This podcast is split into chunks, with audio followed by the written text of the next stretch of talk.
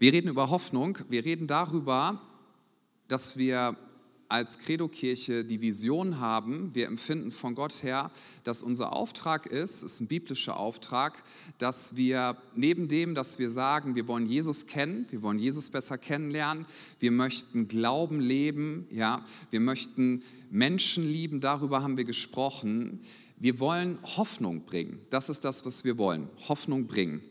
Menschen brauchen Hoffnung. Das ist mein erstes Statement. Wenn du keine Hoffnung mehr hast, dann existierst du nur noch im Autopilotenmodus und durchlebst irgendwie dein Leben, aber ohne Hoffnung bist du nicht lebendig. Wenn es keine Hoffnung gibt, dann gehen Menschen ein. Sie sterben innerlich, selbst wenn sie in ihrem Körper noch existieren. Du brauchst Hoffnung.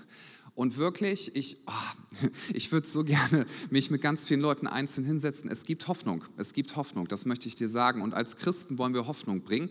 Und wenn wir als Campus Elberfeld, denn heute sind wir ja hier auch in der Mein Herz für sein Hauszeit, wo wir einladen, alle, die sagen, ich bin mit diesem Campus hier identifiziert, hier bringe ich mich ein, dass wir heute eine Sonderkollekte sammeln. Übrigens, das ist für Leute, die sagen, ich bin hier Teil der Familie. Wenn du das erste Mal da bist, wir wollen dir kein Geld aus der Tasche ziehen, du brauchst gar nichts geben. Es es geht nicht darum, dass wir Gott irgendwie als Mautstellenbetreiber betrachten, dem man eine Gebühr zahlen muss, damit er uns durchlässt. So ist Gott nicht drauf. Ne, er hat auch kein Mautstellen-Cappy auf. Gut, ich gehe da jetzt nicht näher drauf ein. Sondern Gott hat uns alles geschenkt, was wir zum Leben brauchen. Und wir glauben, dass alles, was wir haben, von ihm kommt. Und wir möchten gerne investieren, damit mehr Menschen Hoffnung bekommen. Und wenn du das in deinem Herzen hast, dann möchte ich dich einladen, dass du glaubensvoll und hoffnungsvoll gibst, aber dass du Gott, das werde ich auch am Ende der Predigt nochmal sagen, in deinem Herzen fragst, was du geben sollst. Nicht das, was ich für dich denken würde. Ja, und bitte, wenn du gibst, dann gib nur, weil du weißt, Gott hat es mir aufs Herz gelegt. Nicht, weil ich das sage, nicht, weil es irgendein Mensch sagt. Ich bitte dich wirklich inständig, weil wir wollen nicht dein Geld. Wir möchten dir helfen, dass du das, was du bekommen hast, an einer Stelle investierst, wo du weißt, es macht einen Unterschied. Denn wir alle haben das Bedürfnis, dass wir einen Unterschied machen wollen in dieser Welt. So, also frag in deinem Herzen, Gott, was legst du mir aufs Herz? Und wenn du dann etwas gibst, gib es bitte mit fröhlichem Herzen, weil du dich freust, dass du geben darfst. Wenn du denkst, ich muss, tu es bitte nicht. Wenn du merkst, ich habe das auf dem Herzen, ich soll einen Schritt des Glaubens gehen, ich muss mal was loslassen, aber ich darf es tun, dann bist du genau in der richtigen Herzensposition. Und dafür wollen wir beten. Fühl dich nicht unter Druck gesetzt. Okay, Menschen brauchen Hoffnung. Es gibt ein ganz gutes ähm, Beispiel, finde ich, von Timothy Keller. Das ähm, habe ich, hab ich mal gelesen und ich fand es ganz cool. Er hat gemeint, wenn es darum geht, dass Menschen Hoffnung brauchen, stellen wir uns mal Folgendes vor. Zwei Leute kriegen für ein paar Wochen einen Job, der absolut öde ist. Stell dir mal den schlimmsten Job auf der Welt vor vor? Was wäre das so? Keine Ahnung. Metzger, genau, für mich wäre es. Ähm, Metzger wäre für Lucy schlimm, für mich wäre es äh, Stadion-Bratwurstverkäufer. Äh, David fände das cool. Ich weiß auch nicht. Ja, also stell dir einen ganz öden Job vor. Am besten, du bist in so einem Kellerraum, Beton ist ganz kalt, da ist nichts drin, nur ein Stuhltisch, so eine Funzel und du musst irgendwas zusammenstecken, so ganz langweilig. Ähm, und du musst das für ein paar Wochen machen und du sagst zwei Leuten, ihr macht diesen Job und du sagst ihnen auch nicht gegenseitig, was der andere verdienen wird. Und der andere kriegt gesagt, du machst das jetzt acht Wochen und dafür kriegst du dann 600 Euro. Ja? Und dem anderen wird gesagt, machen Sie das acht Wochen, aber am Ende kriegen Sie 100.000 Euro. So, wenn sich jetzt die Leute in der Pause treffen, sie wissen nicht, was der andere verdienen wird, das ist gar kein Thema, aber sie machen beide diesen sehr, sehr öden Job, diesen sehr, sehr langweiligen Job. Sie frieren, sie zittern, die Funzel flackert, ja, ihr könnt euch das so richtig vorstellen. Die Funzel flackern, ja. Und sie unterhalten sich in der Pause, so in der Kantine und essen ähm, Jägerschnitzel oder was es da so gibt mit ordentlich Zwiebeln. Äh, gut, also sie unterhalten sich und, und tauschen sich aus. Und der eine, der, der die 600 Euro kriegen wird, sagt, boah, das ist, das ist so schlimm, ich, oh, jeder Tag, ich kann mich kaum aus. Und der andere sagt, ja, ist schon irgendwie langweilig, aber ich finde es gar nicht so schlimm. Woran liegt das? Es liegt an dem, was in der Zukunft kommt, was sie wissen, das passiert. Und das finde ich ein ganz schönes Bild. Wenn du weißt, was in der Zukunft kommt und was passiert und wenn du weißt, es wird gut und es wird herrlich, dann ändert das deine ganze Perspektive. Es macht nicht die Situation automatisch besser. Die Fakten sind immer noch da. Deine Gefühle sind immer noch da. Wenn dich jemand verletzt hat und hat sitzen lassen, ist immer noch da. Wenn du merkst, du bist gerade kraftlos und du hast einen Rückschlag erlebt, vielleicht hast du einen Fehler gemacht, vielleicht bist du einen Umweg gegangen, all das ist immer noch da, aber es gibt Hoffnung in Jesus Christus. Ja, und daran glauben wir und deswegen wollen wir Hoffnungsbringer sein, aber wir brauchen auch selber Hoffnung. Und deswegen sage ich dir, mein Gebet ist, krieg deine Hoffnung wieder so richtig stark. Das musst du nicht selber machen, sondern wir werden für dich beten heute, okay? Ich lese aus 1. Petrus Kapitel 1, Vers 3. Kontext kurz ist wichtig. 1. Petrus Kapitel 1, Vers 3. Hier wird an Christen geschrieben, die in einer sehr schlimmen Situation waren. Sie wurden verfolgt, Sie wurden auseinandergerissen, Familien wurden auseinandergerissen, sie mussten im Untergrund leben und wenn Christen geschnappt worden sind, das Beste, was ihnen passiert ist in der Zeit, sie wurden ins Gefängnis gesteckt. Und ich werde das jetzt nicht ausmalen, keine Angst, ich möchte uns nur sagen, es war wirklich schlimm. So, das, war, das war damals so, dass man Christen teilweise als lebendig brennende Fackeln aufgehangen hat. Also ich möchte einfach nur sagen, es war wirklich schlimm. Und diese Christen haben sich gefragt, wie sollen wir denn Mut finden, wie sollen wir denn Hoffnung finden? Und da schreibt Petrus an diese Christen, Christen in diese Situation folgendes. Gelobt sei der Gott und Vater unseres Herrn Jesus Christus, der uns aufgrund seiner großen Barmherzigkeit wiedergeboren hat zu einer lebendigen Hoffnung, schreibt er. Zu einer lebendigen Hoffnung durch die Auferstehung Jesu Christi aus den Toten, zu einem unvergänglichen und unbefleckten und unverwelklichen Erbe, das im Himmel aufbewahrt wird für uns. Das Wort heißt eigentlich, es wird für uns bewacht. Es ist dort ganz, ganz sicher, dass dort aufbewahrt wird für uns, die wir in der Kraft Gottes bewahrt werden durch den Glauben zu dem Heil, das bereit ist, geoffenbart zu werden in der letzten Zeit. Dann werdet ihr euch jubelnd freuen, die ihr jetzt, und Achtung, habt ihr noch den Kontext, hier steht, eine kurze Zeit, wenn es sein muss, traurig seid und in mancherlei Anfechtung. Ja, das musst du dich erstmal trauen, so zu schreiben. Warum kann er das so schreiben an Christen, denen es so schlimm geht? Weil er weiß, wir haben nicht eine Hoffnung, die in dieser Welt liegt, sondern wir haben eine Hoffnung, die einen Namen hat und sein Name ist Jesus Christus. Jesus Christus hat den Tod besiegt, Jesus Christus hat jede Dunkelheit getragen, er hat alle Kraftlosigkeit erlebt, jedes schlimme Gefühl, was du jemals erlebt hast. Alles hat er auf sich genommen, jeden Hass, jeden Terror, Sklaverei, Vergewaltigung, alles. Jesus hat es alles gespürt und er wurde bestraft, weil Gott kann nicht einfach nur sagen über die Sünde, ja schwamm drüber, ich vergebe halt irgendwie. Nein, er muss Gerechtigkeit schaffen. Und das finde ich so, so beruhigend, das letzte Wort wird noch gesprochen werden. Ja, das, es ist noch nicht so. Gott wird alles, alles, alles gut machen, aber sein ganzer Zorn hat sich auf Jesus Christus entladen, der gesagt hat, Vater, warum hast du mich verlassen? Und gleichzeitig kam die ganze Liebe Gottes zum Ausdruck. Die ganze Gerechtigkeit Gottes, die ganze Liebe Gottes kam zum Ausdruck. Und seitdem Jesus Christus von den Toten auferweckt wurde, wissen wir eins, es gibt Hoffnung und sie liegt in der Zukunft und sie hat einen Namen und sein Name ist Jesus. Und an ihn glauben wir.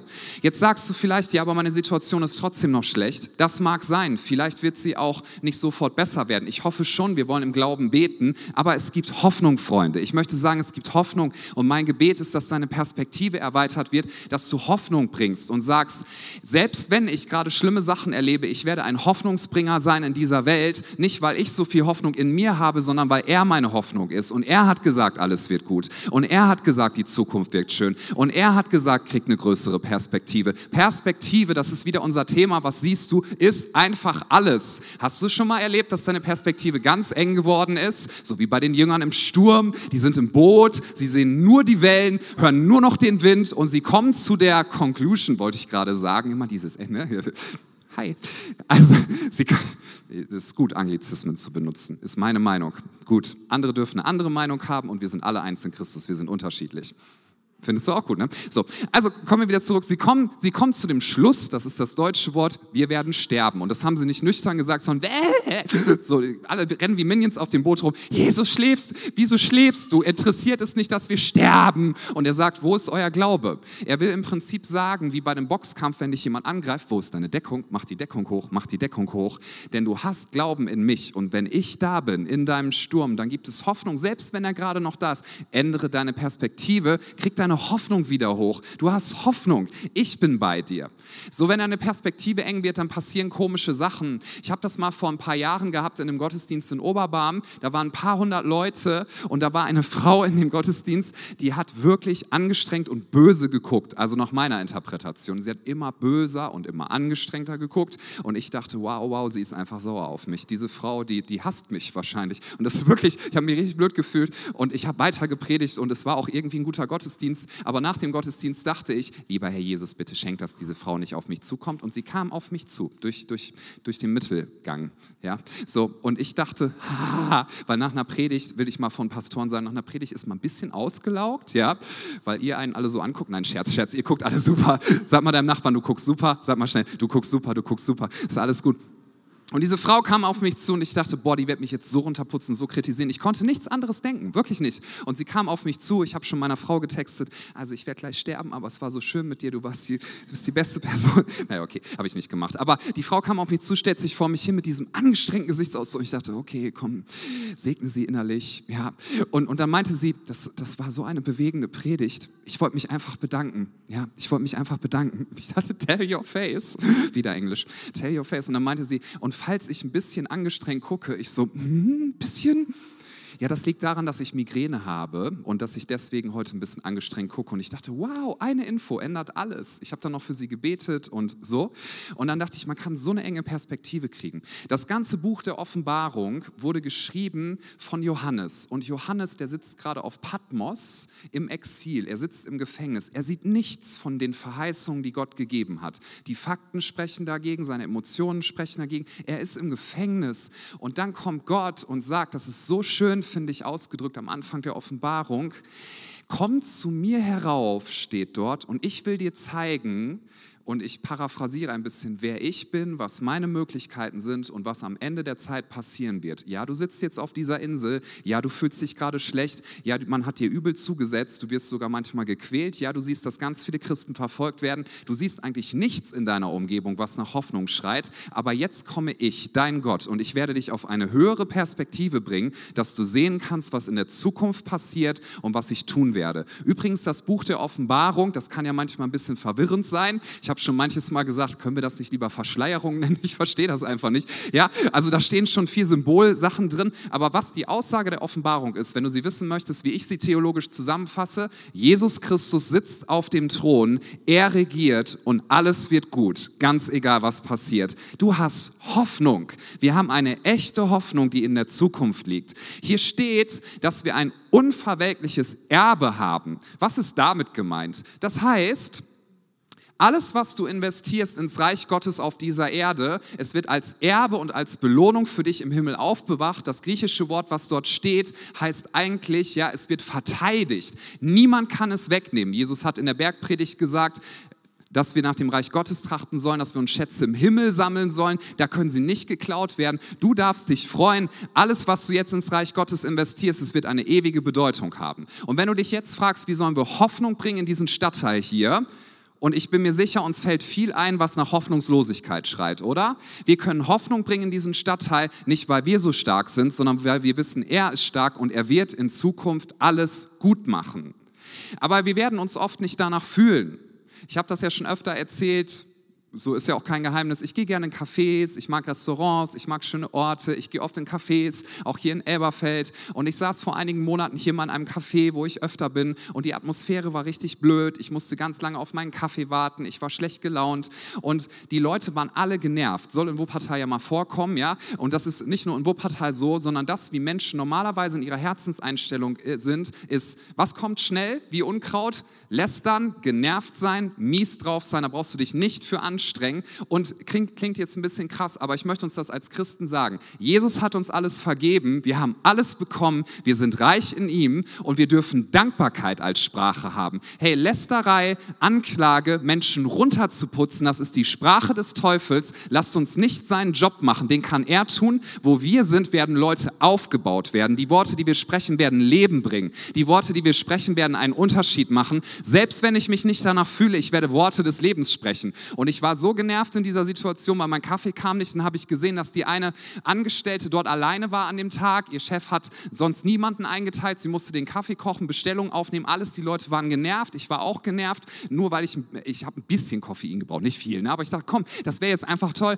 Und dann habe ich gedacht, nein, ich möchte einen Unterschied machen. Habe ich wirklich so in meinem Herzen gehört. Ich will nur ein kleines Beispiel geben, damit wir sehen, wie schnell, wie schnell Gott einen Unterschied machen kann. Und ich habe gedacht, da wo ich bin, habe ich echt gebetet, ich möchte, dass Menschen aufgebaut werden. Ich möchte, dass Hoffnung kommt. Und dann bin ich da hingegangen. Sie kennt mich schon vom Sehen. Ich bin da ab und zu. Meine ich, hi, ähm, pass auf, ich warte schon ganz lange auf meinen Kaffee und gib mir mal 60 Sekunden mit dir zu reden, denn du bist sehr gestresst. Träne im Auge.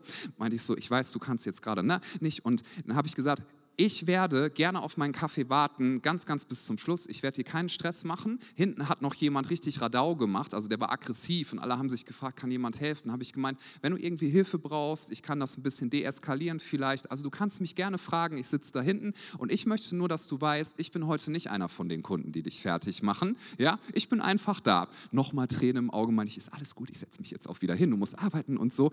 Und dann, dann hat sie mich danach gefragt, die Atmosphäre wurde viel, viel besser. Was machst du beruflich? Ich liebe diese Frage, habe ich gemeint, rate.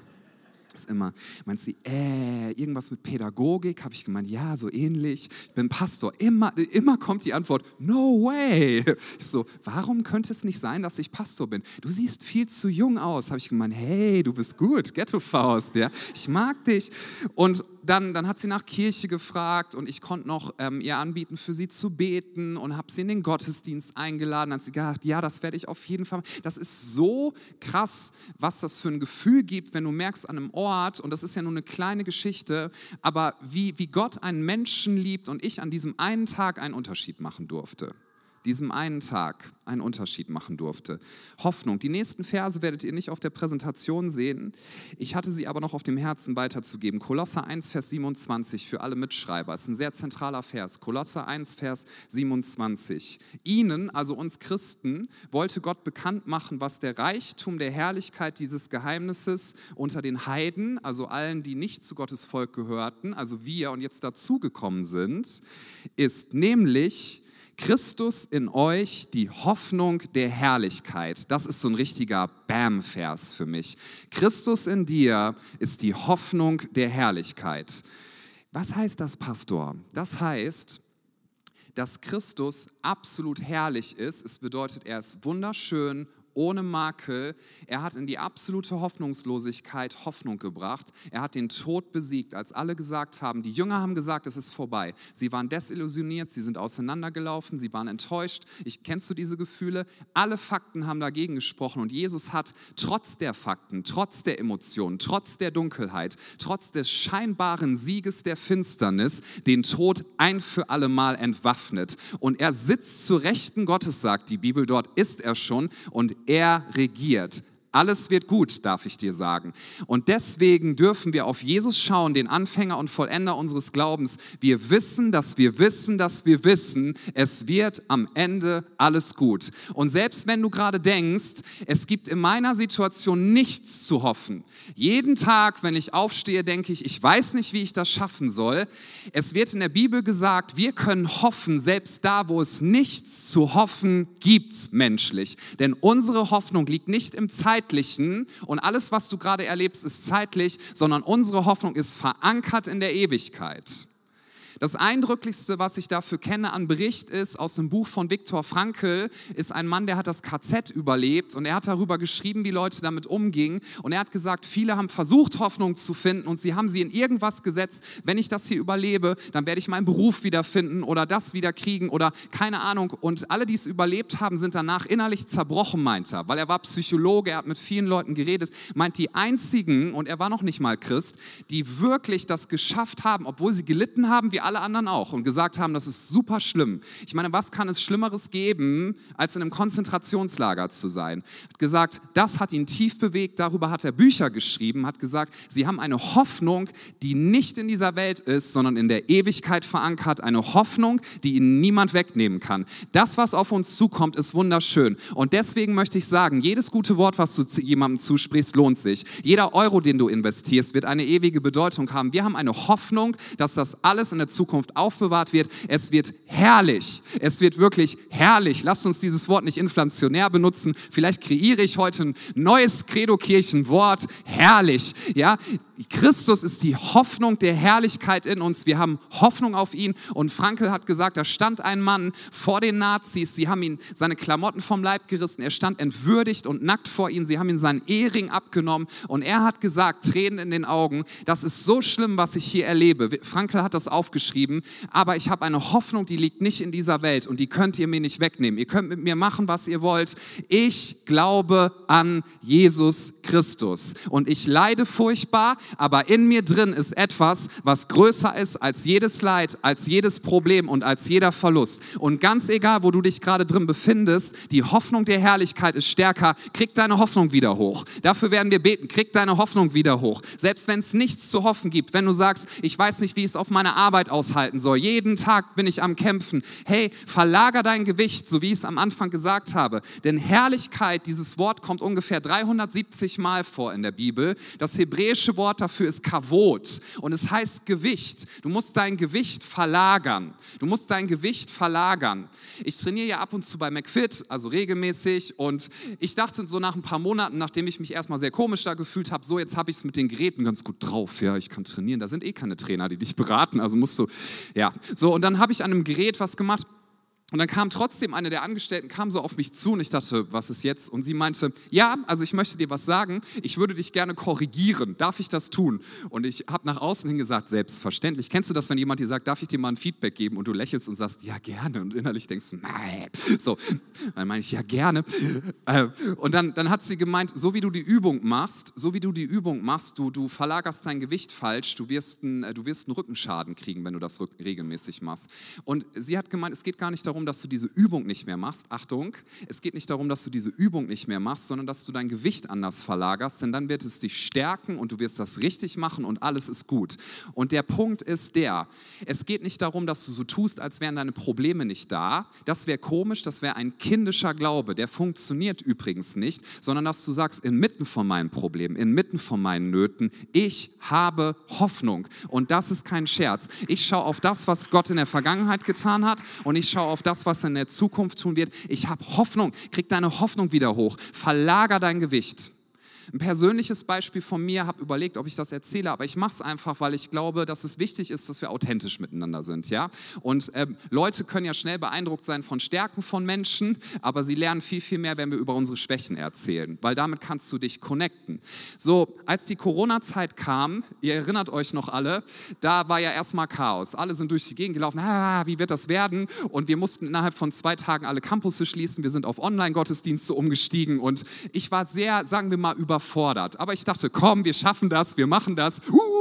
Und nach ein paar Monaten konnten wir, da wurden die Grenzen wieder aufgemacht. Wo, wisst ihr noch, in Europa waren die Grenzen zu. Da dachte ich, uh, und dann waren die Grenzen wieder auf und meine Frau und ich, wir sind nach Italien gefahren. Das war schön. Und dann waren wir in der Toskana und ich habe gemerkt, ähm, ich habe einen Abend zu meiner Frau gesagt, du, ich muss mal alleine spazieren gehen. Ich brauche mal einen Moment mit Gott. Und dann bin ich da in so einem Gebiet in der Toskana rumgelaufen und habe mich auf so einen Hügel gestellt. Da konntest du eine wunderschöne Landschaft äh, sehen. Und ich habe gemeint, Gott, Du hast gesagt, ich soll Pastor sein, aber das, was hier gerade passiert, das ist für mich einfach nur noch überwältigend. So viel Kritik habe ich mir noch nie anhören müssen, so viel wie Leute. Ein Mann hat mal eine Viertelstunde lang sich mit mir hingesetzt und Flüche über meinem Leben ausgesprochen, also wirklich Flüche. Hat gesagt, du bist nicht berufen, du ba, meine ich Gott, das, ich, irgendwie, ich bin müde.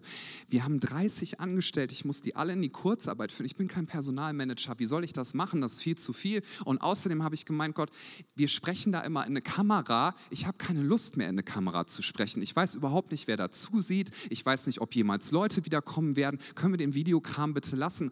Gemeint, Gott, du hast gesagt, du bist mein Versorger, das ist alles. Also ich war wirklich, wow.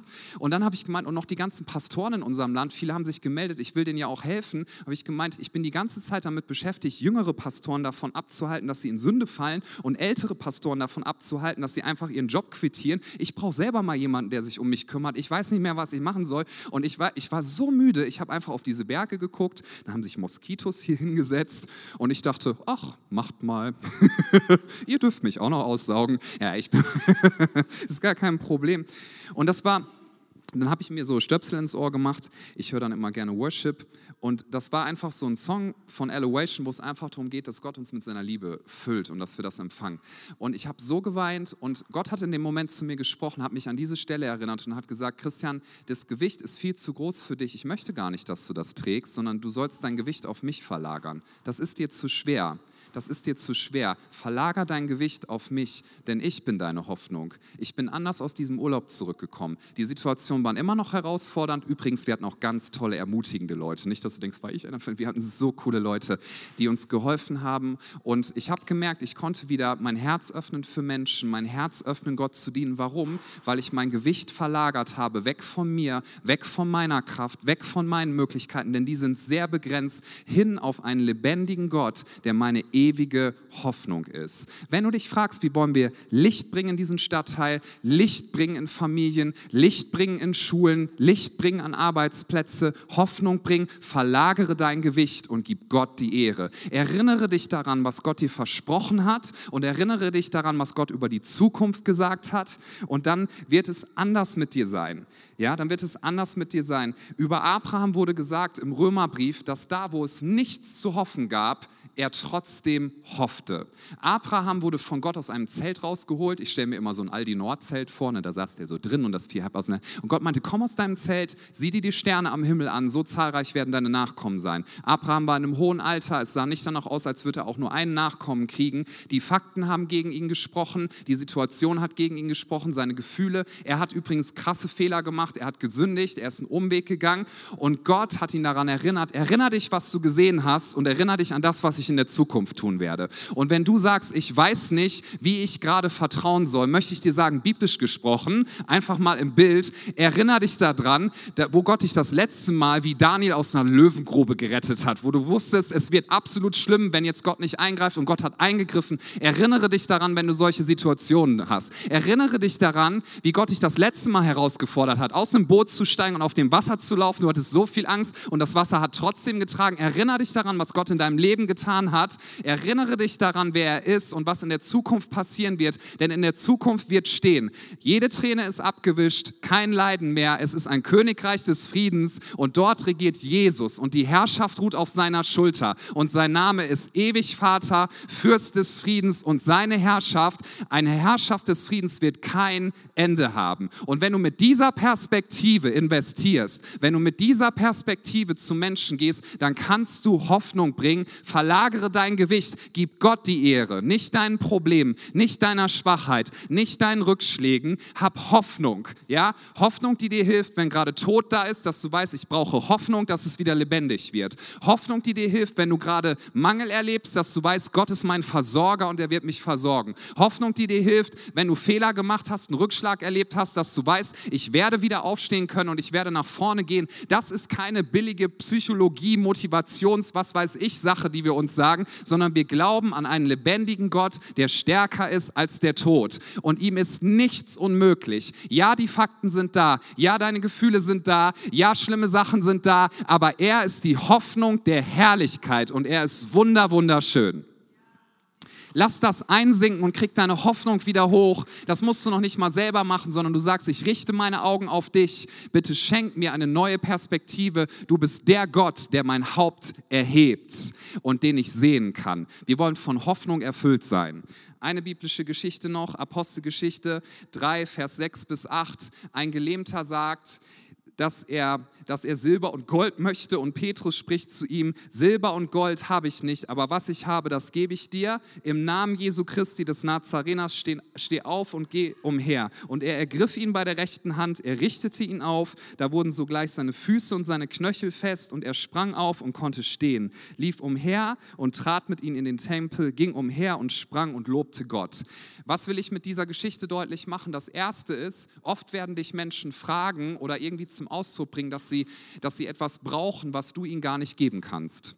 Sie wollten von ihm Silber und Gold und das hatte er nicht. Wir lassen uns aber oft blockieren und denken, ja, ich kann nicht helfen. Doch du kannst helfen, aber über einen anderen Weg, als diese Person das vielleicht gerade denkt. Denn du kannst im Namen von Jesus Christus sprechen, die Hoffnung der Herrlichkeit, die er ist, und kannst Menschen Mut zusprechen und kannst ihnen Heilung zusprechen. Und nein, nicht jeder Kranke wird auf dieser Erde geheilt werden, vielleicht erst im Auferstehungskörper, aber wir wollen Menschen Heilung zusprechen und wir werden Heilung erleben. Aber im Bild gesprochen, das möchte ich als Eindruck weitergeben. Ich weiß, es ist eine bildliche Auslegung, aber ich möchte das als Eindruck weitergeben.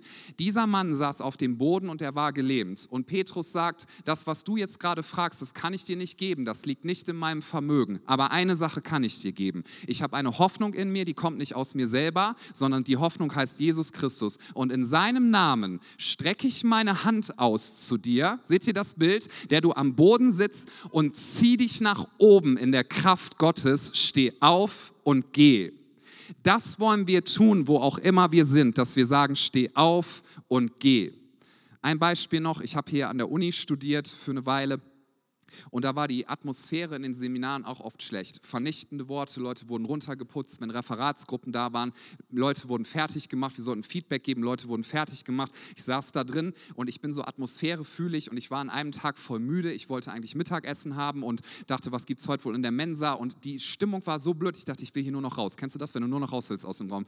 Und ja, auch so, ich, keiner soll mich angucken, jeder Blick, den würde ich eh kritisch deuten. Ich will hier einfach nur raus und vorne stand eine Referatsgruppe und die haben ein Referat gehalten und die haben das so gut gemacht. Vor allem einer, der dort stand, hat das so gut gemacht und der wurde nur runtergeputzt von den Leuten. Und ich dachte, boah, was für ein schlimmer Ort, was für schlimme Worte. Übrigens, Worte sind nie nur Worte, sie bleiben in der Luft. Deswegen ist Lästerei auch so eine schlimme Sünde. Wenn du über einen Menschen lästert, dass das umgibt diese Person, du begehst Rufmord, ja, ähm, tu Buße, es ist Vergebung im Namen von Jesus Christus, aber achte darauf, welche Worte du über Personen sprichst. Worte haben Kraft. So die Atmosphäre war absolut doof. Hier gab es nichts von den Fakten her, Hoffnung oder irgendwas. Und ich hatte in meinem Herzen dieses, gib auch ein Feedback. Dachte ich, nein, wenn ich jetzt was Positives sage, werde ich kritisiert. Ich habe eh Angst, dass mich alle doof angucken, aber das hat mich nicht losgelassen, habe ich gemeint. Okay, dann mache ich das jetzt, habe ich mich gemeldet. Ich habe, glaube ich, sogar ein bisschen gezittert. Und er meinte, meinte ich würde auch gerne noch ein Feedback geben. Und dann habe ich den Referatsgeber angeschaut und ich meinte, hey, bevor wir hier rausgehen, ich habe jetzt auch die anderen nicht runtergeputzt, aber habe gemeint, viele haben jetzt Negatives äh, gesagt. Ich würde gerne was Positives sagen, was ich wirklich so sehe. Du hast eine unfassbar gute Art und Weise, dich auszudrücken. Das ist total faszinierend, habe ich gemeint. Und wenn ich mir vorstelle, dass du einmal mit Kindern und Jugendlichen arbeitest und dass sie deine Worte hören, da freue ich mich richtig Pum, Atmosphäre vollgekippt im Raum. Auf einmal war da eine ganz, ganz andere Atmosphäre, hat sich auch bei mir bedankt, hat mich gefragt, was ich beruflich mache, weil er wusste, ich arbeite noch. Da konnte ich sogar sagen, ich bin auch Pädagoge, weil ich habe das ja da auch studiert. Naja, wie auch immer, auf einmal eine ganz andere Atmosphäre. Verlager deinen Schwerpunkt. Ich habe meinen Schwerpunkt verlagert von meiner Kraftlosigkeit, von dem, was ich gerade empfinde und habe gesagt, Gott, ich gebe dir die Ehre. Du hast gesagt, du bist mein Versorger. Du hast gesagt, alles wird gut. Freunde, es wird schön. Das, was auf uns zukommt, kommt, wird gut. Und deswegen, das ist der letzte Satz, auch so als Brücke zu dem, was wir heute noch gemeinsam machen wollen. Wenn wir sagen, wir sammeln Geld für mein Herz, für sein Haus, dann geht es darum, dass wir schneller auch durch Finanzmittel das erreichen können, was Gott uns als Vision gegeben hat. Denn stell dir mal vor, wir kriegen noch mehr Atmosphäre, wo Menschen connecten können. Wir können erweitern, wir kriegen noch mehr Räume, wo Menschen Hoffnung bekommen, wo wir in das zusprechen können. Es geht nicht um Gebäude, es geht nicht um Utensilien, es geht im Endeffekt auch nicht um Geld. Es geht darum, dass du eine Saat säst. Und nur das, was du säst, das kann aufgehen. Und deswegen möchte ich dich herausfordern, erstens, dass du selber wieder Hoffnung findest und sie dir schenken lässt von Gott und zweitens, dass du dich in deinem Herzen fragst, falls du es noch nicht getan hast, Gott, was möchtest du, was ich gebe? Und falls du es noch nicht getan hast, dass du dich mit deinem Ehepartner absprichst, was ihr geben möchtet, ähm, was ihr geben möchtet, ähm, dass du Gott fragst in deinem Herzen, was ist das, was ich investieren darf, damit Menschen Hoffnung finden? Wenn du nur denkst, ich muss das tun, tu es bitte nicht. Wenn du merkst, Gott kreiert etwas in dir, dann gib. Du wirst staunen, was Gott durch dein Leben machen kann, wenn du es ihm ganz zur Verfügung stellst. Und mit diesem Satz möchte ich finalisieren, den habe ich neulich schon einmal sonntags gesagt. Ich habe ihn auch auf der Beerdigung der Mutter unseres Hauptpastors gesagt, ja, von Friedhelms Mama, weil sie hat ein Leben gelebt, was viele Leute berührt hat. Als sie gestorben ist, hat Friedhelm Anrufe von Menschen bekommen, die kannte er noch nicht mal, die gesagt haben, du, ich habe gelesen, deine Mama ist gestorben, ich wollte dir nur einmal sagen, welchen Einfluss sie auf mein Leben hatte. Und sie hat eine ganz kleine Rente gehabt und so viele Leute, hey, deine Mama hat mir meinen Führerschein bezahlt ja, und hat dafür auf gutes Essen verzichtet in einem Monat. Hey, deine Mama hat mich immer zur Kirche gefahren, deine Mama hat da, da, da, da, da, da. Ich meine, ne, er ist dolle traurig, aber das ist voll bewegend. Was für eine Ehre. Und ich habe folgenden Satz gesagt und ich glaube, dass wir den biblisch uns auch so neben und vor Augen führen dürfen. Das Leben, was du heute lebst, ist das Erbe, was du eines Tages hinterlässt weil Menschen großzügig investiert haben, finanziell sind wir heute hier. Weil Menschen investiert haben, weil Menschen investiert haben, haben wir ein geistliches Erbe bekommen. Ich profitiere davon, dass Leute Worte in mein Leben gesprochen haben, dass Leute mich ausgebildet haben. Sie haben einen Teil ihrer Zeit, ihres Lebens investiert. Das ist ein Erbe, was sie hinterlassen haben. Und ich möchte dich fragen, ich weiß, das klingt sehr episch, aber ich meine es auch so. Welche Sicht hast du auf dein Leben? Das Leben, das du heute lebst, ist das Erbe, was du einmal hinterlässt. Du hast eine bestimmte Zeit auf dieser Erde bekommen, dann wirst du in die Ewigkeit gehen und du bist noch hier mit mir gemeinsam. Hey, wir sind hier. Ja, mit mir gemeinsam, damit wir einen Unterschied machen und Licht bringen nach Elberfeld. Das ist das, warum wir hier sind. Wir haben Hoffnung. Lasst uns gemeinsam aufstehen. Die Band darf nach vorne kommen. Ich möchte dich einladen, dass du diesen Moment jetzt nicht vorbeirauschen lässt. Alles okay? Okay. Dass du diesen Moment jetzt nicht vorbeirauschen lässt, sondern dass du deine Augen schließt für einen Moment und jetzt eine Entscheidung triffst, worauf du dein Gewicht verlagern möchtest. Leg das größte Gewicht auf Gott, auf Jesus, die Hoffnung der Herrlichkeit. Egal, was du gerade siehst, egal, was du gerade fühlst, egal, was die Fakten sagen, denn deine Gefühle, deine Situation, deine Kraftlosigkeit und die Fakten, das ist gewichtig und schlimm, aber es ist zeitlich. Es ist zeitlich. Und wir leben für etwas, was man jetzt mit den bloßen Augen noch nicht sehen kann, aber was wir mit den Augen des Herzens sehen können. Und ich bete, dass unsere Hoffnung wieder hochgehen. Leg dein Gewicht auf Gott. Sag Gott, ich gebe dir die Ehre. Ich gebe dir die Ehre. Egal was ich sehe, egal durch was ich gerade durchgehen muss. Ich gebe dir die Ehre. Ich gebe dir das höchste Gewicht. Jesus, du bist die Hoffnung der Herrlichkeit. Während alle Augen geschlossen sind, wenn du heute hier bist und sagst, ich habe Jesus noch nicht angenommen als meine Hoffnung, als meinen Erlöser, als meinen Retter und meinen Herrn, vielleicht möchtest du das jetzt entscheiden. Das erste Mal oder erneut. Wenn du sagst, ich spüre in meinem Herzen, dass eine Kluft zwischen mir ist und Gott, die ich nicht selber überwinden kann. Jesus hat den Tod besiegt. Jesus hat deine Schuld besiegt. Jesus ist die einzige Hoffnung, die dir niemand wegnehmen kann. Und wenn du jetzt merkst, ich möchte gerne Jesus annehmen, ich möchte ihm mein ganzes Leben geben, so habe ich das auch damals gemacht, habe gesagt, ich weiß nicht, was du mit meinem Leben tun wirst, aber hier ist alles, was ich habe, du kannst es haben. Und ich habe gesagt, stell dir das einfach ein Bild vor, wenn du Jesus annimmst, dein Lebensauto, du hältst an, gehst auf den Beifahrersitz und du sagst zu Jesus, du fährst. Du bist mein Erlöser, du bist mein Herr, wo auch immer du mich hinbringen möchtest. Ich vertraue dir und dir allein. Und wenn du sagst, es ist wirklich ein privater Moment, lass uns nicht umherschauen, nur ich werde gucken und das Team. Wenn du sagst, ich möchte Jesus annehmen, du spürst das in deinem Herzen und sagst, Jesus, bitte verändere du mein Leben, dann will ich dich herausfordern zu einem Schritt des Glaubens. Schritte des Glaubens, Taten ist etwas, was Gott so gerne, so gerne sieht und wo er so gerne wirkt. Und wenn du sagst, Jesus, hier bin ich, bitte verändere mein Leben, bitte vergib mir meine Schuld, bitte gib mir die Hoffnung, die mir niemand nehmen kann. Ich lass dich am Steuer meines Lebens sitzen. Wenn das deine Entscheidung ist, egal ob zum ersten Mal oder du merkst, du möchtest das bekräftigen, weil du einen Umweg gegangen bist, dann heb doch jetzt bitte deine Hand als ein Zeichen deines Glaubens während alle Augen geschlossen sind. Wer sagt, ich nehme heute Morgen Jesus an? Dankeschön. Gibt es noch jemanden, der das sagt? Du sagst, Jesus, hier bin ich, bitte verändere du mein Leben. Keiner schaut umher, trau dich den Schritt zu gehen. Versteck dich nicht länger und sag, Jesus, bitte mach du mein Leben neu. Wer möchte das noch entscheiden heute Morgen? Dankeschön möchte ich uns einladen, unsere Augen nochmal für einen Moment zu öffnen. Wer sich gemeldet hat, kann die Hand runternehmen. Wir sprechen jetzt ein Gebet, wo wir zum Ausdruck bringen, was unser Fundament und was unsere wahre Hoffnung ist. Okay? Leg auch darauf schon Gewicht, was deine wahre Hoffnung ist. Wir beten zusammen. Jesus, ich weiß, dass du mich liebst. Es gibt nichts, was ich tun könnte, damit du mich mehr liebst. Und durch nichts, was ich tue, würdest du mich weniger lieben. Du bist für mich gestorben und auferstanden. Ich glaube an dich. Du bist mein Gott, mein Retter und mein Herr. Bitte schenke mir die Vergebung meiner Schuld. Ich möchte als dein Kind leben und du sollst mein ganzes Leben bestimmen. Ich danke dir, dass ich durch dich wirklich frei bin und ein Leben in Ewigkeit habe. Amen. Lass uns einmal einen Applaus geben, bitte, und das feiern.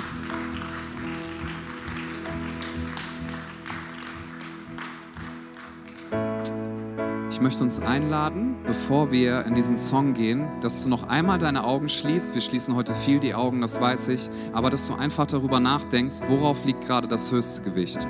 Okay, und ich würde gerne einfach, ich werde allgemein für euch beten, aber ich möchte auch dich zu einem Schritt des Glaubens herausfordern. Ist ein kleiner, aber vielleicht sehr gewichtiger. Wenn du jetzt sagst, Gott, egal was ich gerade sehe, egal wo ich gerade durchgehe, egal was die Fakten aktuell sagen, ich lege mein Gewicht, das höchste Gewicht auf dich. Nicht auf die Fakten, die ich vor Augen sehe, nicht auf meine Kraftlosigkeit, nicht auf den Rückschlag, nicht auf den Schmerz. Ich möchte Hoffnung empfangen und das höchste Gewicht gehört dir. Während alle Augen geschlossen sind, öffne doch einfach mal deine Hände und ich würde gerne für dich beten. Wenn du sagst, das möchte ich, dann, dann geh diesen Step. Ist ein kleiner Step, aber ein Symbol hat große Kraft und ich möchte dich einfach segnen als dein Pastor. Ich bete Gott, dass du jetzt kommst. Gott, wir legen unser ganzes Gewicht auf dich. Du bist herrlich, du bist wunderschön. Dir gebührt die Ehre für immer und ewig. Gott, wir geben dir die Ehre. Egal durch was wir durchgehen, egal was wir sehen, dir gehört alle Ehre. Du bist der, dem wir von ganzem Leben vertrauen. Wir erinnern uns an das, was du in der Vergangenheit getan hast. Erinnere dich einmal daran, wie du dich bekehrt hast, wie du dich entschieden hast für Jesus, wo er dich rausgeholt hat. Erinnere dich an all die Wunder, als du dich getraut hast, aus dem Boot auszusteigen, auf dem Wasser zu gehen. Erinnere dich daran, was dein Gott in der Vergangenheit getan hat. Du darfst dich daran erinnern, Jesus, die Hoffnung der Herrlichkeit. Er ist derselbe gestern, heute und in alle Ewigkeit. Jesus, wir erinnern uns daran, was deine Zusagen sind. Wir legen das Gewicht auf dein Wort, Gott. Denn dein Wort hat Kraft. Dein Wort ist gewichtiger als jede Situation. Dein Wort ist gewichtiger als unsere Gefühle. Dein Wort ist gewichtiger als alles, was Menschen gesagt haben. Dein Wort ist Kraft und dein Wort ist sogar stärker als alle Kraftlosigkeit in uns. Jesus, das, was in Zukunft kommt, ist schön und wir schauen auf dich, den Anfänger und Vollender unseres Glaubens. Wir geben dir den Lobpreis, wir geben dir die Ehre. Bitte füll uns mit Hoffnung. Du bist die Hoffnung der Herrlichkeit und dich wollen wir preisen unser Leben lang. Bitte füll uns jetzt mit dem, was nur du uns geben kannst. Wir ehren dich und wir preisen dich. Du bist es wert, angebetet zu werden. Komm, lass uns in den Lobpreis gehen, lass uns diesen Raum füllen mit Hoffnung. Krieg deine Hoffnung wieder hoch. Jesus ist bei dir. Wenn Gott für dich ist, wer kann gegen dich sein? Dein Gott ist stärker, dein Gott ist größer und dein Gott wird dich füllen mit allem, was du brauchst in diesem Moment. Bitte füll uns neu mit Kraft, bitte füll uns neu mit deinem Geist. Wir sehnen uns nach mehr von dir. Wir legen alles nieder zu deinen Füßen. Wir sagen, alles, was wir haben, es gehört dir. Unser Auftrag, unsere Berufung, alles, was wir aufgeben sollen, wir werden es aufgeben, weil wir einen Schatz gefunden haben. Und dieser Schatz heißt Reich Gottes. Und wir sagen, dein Reich komme, dein Wille geschehe, wie im Himmel, so auf Erden. Denn dein ist das Reich und die Kraft und die Herrlichkeit in Ewigkeit. Amen. Komm, lass uns Gott die Ehre geben. Lass uns ihm das höchste Gewicht geben. Wir geben dir die Ehre. Wir geben dir den Applaus. Du bist es wert. Du bist unser König und du sitzt auf dem Thron.